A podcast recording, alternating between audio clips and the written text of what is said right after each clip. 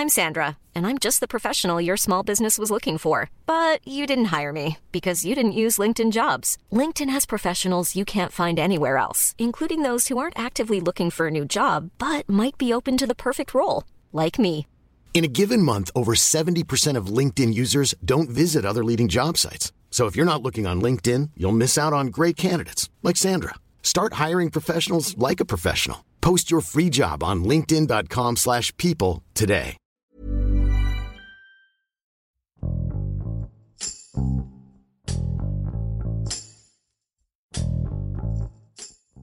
Año 2022. Al menos un 80% del territorio mexicano se encuentra en una situación grave de escasez de agua. Algunos gobiernos estatales ya han hecho un llamado a la ciudadanía a actuar para prevenir la llegada del denominado día cero, momento en el que ya no habrá suficiente agua para satisfacer las necesidades de una población. La laguna de El Farallón, ubicada en el municipio de Actopan, Veracruz, desapareció completamente. A principios del año pasado se reportaron indicios sobre una sequía en este lugar, por lo que los pescadores ejecutaron acciones de rescate en el área. Sin embargo, no tuvieron éxito. Aranza Arcos, reportera de El Diario de Jalapa, relata cómo fue ocurriendo la desecación de este cuerpo de agua, las acciones de activistas, autoridades y pobladores, así como todas las afectaciones que implica este suceso. Yo soy Hiroshi Takahashi y esto es Profundo.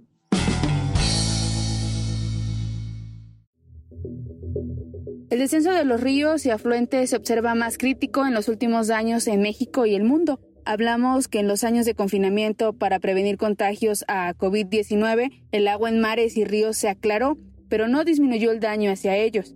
En Veracruz, cuerpos de agua como la laguna El Farallón, ubicada en el municipio de Actopan, a una hora de la capital del estado, reflejan la gravedad de la escasez de agua con descenso de más de 8 metros a ni un centímetro de agua. Pobladores y activistas acusan que la culpa es la instalación de motobombas para abastecer viviendas, la minería a cielo abierto y la tala clandestina en las zonas montañosas de Veracruz. La laguna El Frayón era un punto turístico y destino obligatorio de aves migratorias.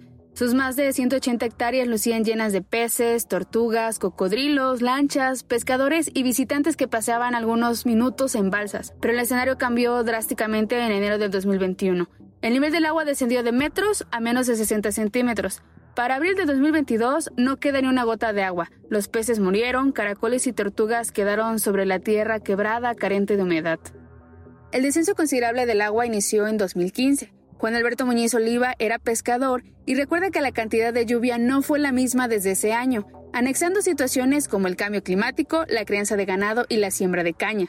Entre cinco o seis bombas de agua se conectaban a la laguna para distribuir a ranchos aledaños. A principios de abril de 2021 seguían conectadas, pero por el descenso considerable de agua, la Procuraduría de Medio Ambiente de Veracruz le pidió a los dueños retirar tubos y buscar otro plan para continuar con sus labores.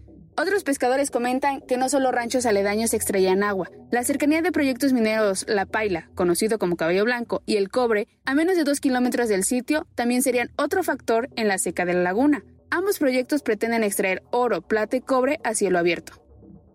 La pandemia de COVID-19 se anexó a la escasez de agua. Algunos pescadores y pobladores dejaron Actopan para emprender la búsqueda de mejores condiciones en otro municipio de Veracruz o el estado de Quintana Roo. Antonio Vázquez Cervantes es pescador que no decidió migrar. Guardó su lancha y redes para dedicarse a ser albañil o comercializar marisco con otros pescadores de Alvarado. El conocimiento de reproducción de peces como la mojarra y el pez guapote, que antes eran capturados en la laguna Alfarayón, fue ocupado para reproducirlos en su casa. De 90 embarcaciones y dos cooperativas que se repartían a lo largo y ancho del lugar desde 1960, para abril de 2021 quedaron tres lanchas atoradas en el fango. Lo más crítico ocurrió en abril de 2022. Las lanchas se pudren entre maleza que un día fue agua. Pues la pesca se ha suspendido desde febrero del año pasado, que fue la última vez que las embarcaciones que utilizábamos, como son estas lanchas que, vemos aquí alrededor, que eran las que nos, pues, que nos transbordábamos a pescar, y desde esa fecha ya no podíamos ingresar a la laguna por la acumulación de demasiado lodo, y pues bueno, que todo el pescado se murió.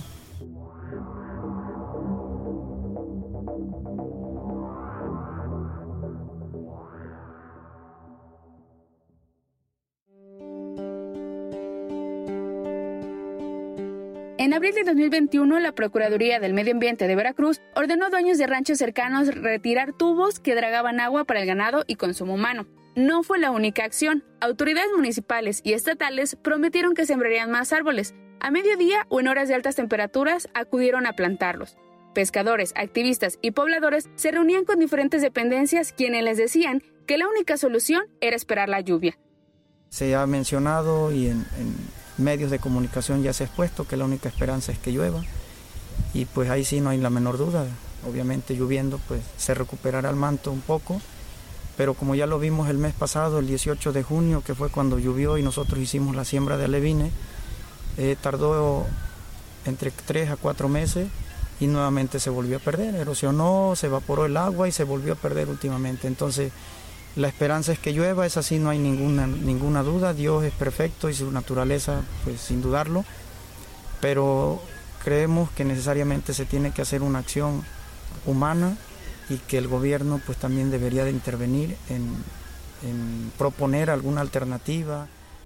El agua descendía más y se movilizaron para sembrar árboles. Consiguieron donaciones de alevines, crías de peces que sus hijos liberaron después de ser bendecidos por el cura de Actopan.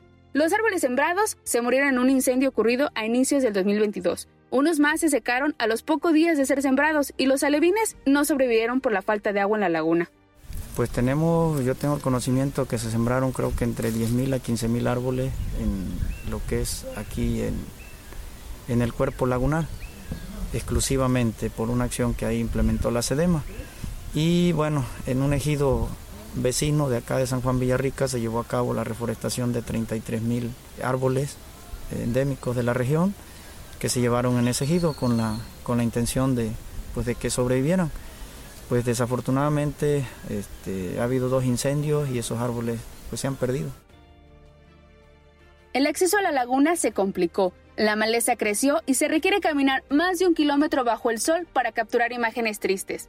Los pobladores y pescadores te cuentan lo paradisiaco que era el sitio que ahora luce sin vida. Te transportan con sus palabras y te quiebran con su tristeza. Después de la cobertura y difusión de los hechos, surgen las presiones mediáticas del gobierno para difundir sus acciones de rescate, acuden para la foto y la gravedad de la sequía continúa. Ese lapso de exigencia, que han sido por años, ambientalistas han levantado la voz, han denunciado que existen intereses económicos por figuras como las mineras que se instalaron en Veracruz, su activismo les ha costado la vida, como ocurrió con Adán Bess Lira, organizador de la Reserva de Observación de Aves de La Mancha.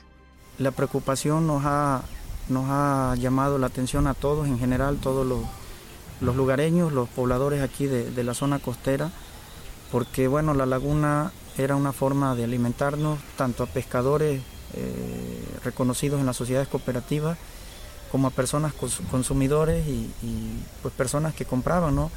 Entonces este, ha habido algunos momentos que, se han, nos hemos pronunciado, pero más que nada solicitando el apoyo, la intervención de las autoridades en esta materia. La generación 64 de pescadores no existirá. Niños como Alexis, hijo de Antonio, tendrán solo un recuerdo de las lecciones de nado y pesca en la laguna El Farallón.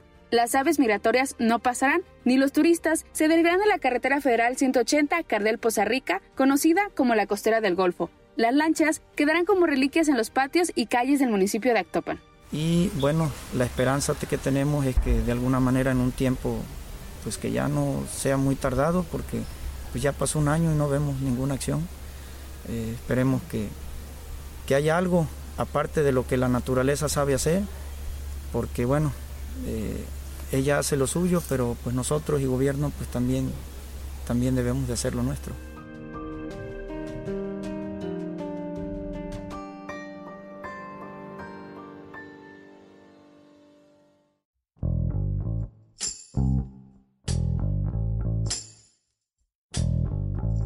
Escuchamos a Aranza Arcos desde Veracruz, quien nos presenta el testimonio de pescadores de la laguna El Farallón y cómo la población se ha visto afectada a causa de la sequía. Más de 200 familias dependen económicamente de este cuerpo de agua. Además, afirman que desde febrero del 2021 resultaba imposible pescar en la zona. Han buscado ayuda de las autoridades para su recuperación. Su petición es que no olviden la importancia de la laguna para los habitantes de la comunidad y para las aves migratorias. Ahí, donde antes se encontraba una laguna que servía para proveer alimento a las aves y también como fuente de trabajo para cientos de pescadores, ahora solo se observan animales muertos sobre la tierra seca. Aunque tienen reuniones constantes para la búsqueda de soluciones, aún no se concretan medidas específicas, pero la esperanza de que algún día se pueda rescatar y que las próximas generaciones también puedan desempeñarse en la actividad pesquera sigue viva. Te invitamos a suscribirte a nuestro podcast a través de las plataformas de Spotify, Apple Podcast, Google Podcast, Deezer y Amazon Music, para que no te pierdas ningún episodio. También nos puedes escribir a podcast.om.com.mx o en Twitter podcastom. Te recomendamos escuchar esto, el diario de los deportistas, el podcast donde podrás conocer el trasfondo del mundo deportivo. No te pierdas las entrevistas, noticias, resultados y análisis con los expertos del esto, el diario de los deportistas. Hasta la próxima. Esto es Profundo, un reporte a fondo de la Organización Editorial Mexicana.